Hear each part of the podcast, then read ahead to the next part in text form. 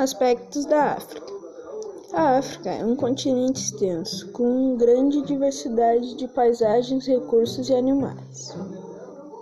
Havia características comuns entre alguns povos da África Ocidental, abaixo do Sahel.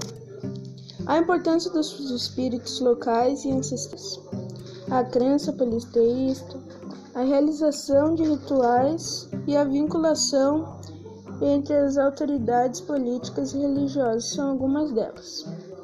A escravidão era comum entre os povos africanos, assim como entre os árabes. Na África, a escravização de pessoas obedecia a certos códigos, como a lógica de guerra e a condenação por crimes. O comércio de pessoas era representativo, sobretudo entre africanos e árabes mas não era a principal fonte de renda dos reinos e impérios.